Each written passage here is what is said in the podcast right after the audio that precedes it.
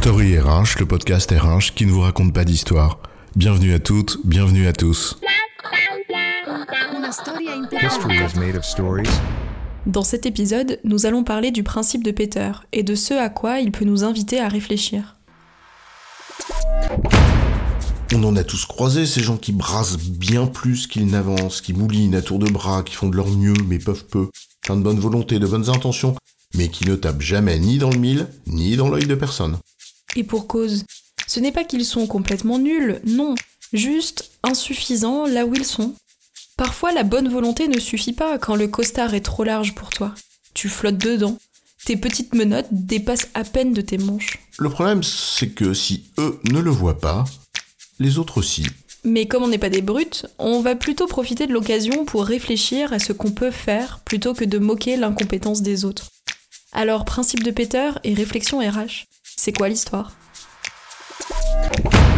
Le principe de Peter, ou le syndrome de la promotion focus, c'est une théorie selon laquelle les collaborateurs promus atteignent un jour leur seuil d'incompétence. L'incompétent n'est alors plus promu, mais il n'est pas non plus rétrogradé.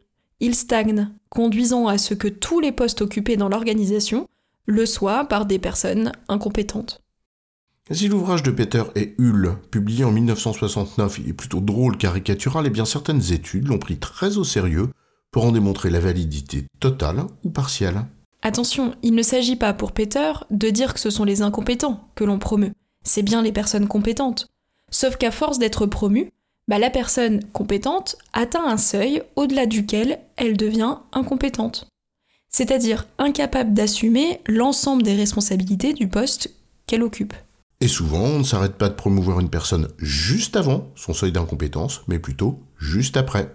Et finalement, ça ne serait peut-être pas si grave de s'arrêter juste après. Car l'incompétent, qui se sait incompétent, s'entourera de personnes compétentes, cherchera à évoluer, à comprendre, à s'informer et s'enrichir, ce qui est une compétence clé dans un monde où l'incertitude se cache dans tous les coins. L'incompétent curieux et volontaire, il est donc pas si mal à ce poste-là. Le problème, c'est l'incompétent qui s'ignore, le fameux effet du Kruger. Un peu comme les cons et les morts, quoi. Ils n'en sont pas conscients, mais leur entourage, si.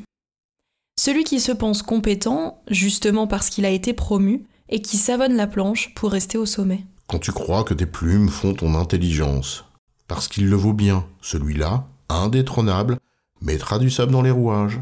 En fait, le principe de Peter est une satire. Comme toute satire, elle doit nous inviter à réfléchir à nos pratiques, nos habitudes et nos modes de fonctionnement. Un pas de recul ou de côté, absolument nécessaire.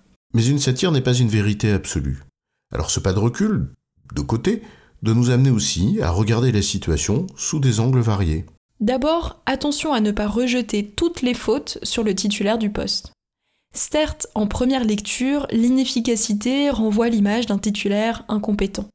Mais le problème est parfois ailleurs. Absence de moyens, d'autonomie, multiplication des injonctions contradictoires, réalité des contraintes, etc., etc. Il arrive que même le plus compétent des compétents ne puisse raisonnablement se dépatouiller de la situation. Ensuite, quand ça vient vraiment du titulaire lui-même, il a tous les moyens d'exercer son poste, mais il n'en a pas les compétences, bah, deux pistes de réflexion doivent être explorées. Qu'est-ce qu'on met en place au moment de la prise de poste pour former les collaborateurs promus et les aider à développer certaines compétences On pourrait se dire qu'il suffit de recruter des personnes déjà compétentes.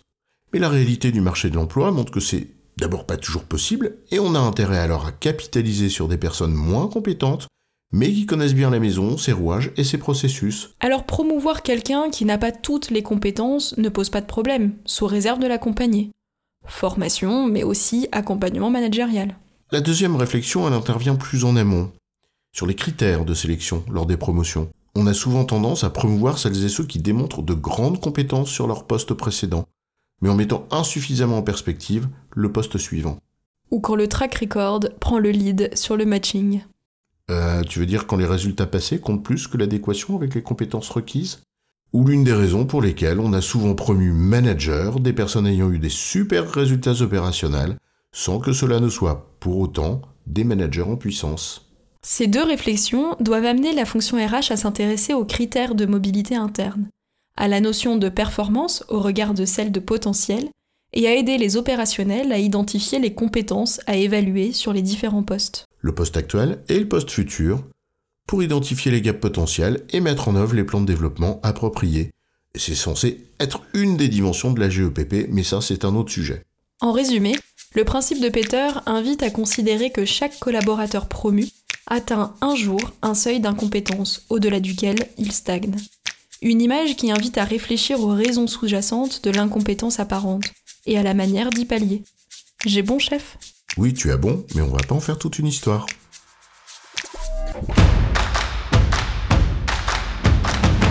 Story RH, le podcast RH qui ne vous raconte pas d'histoire.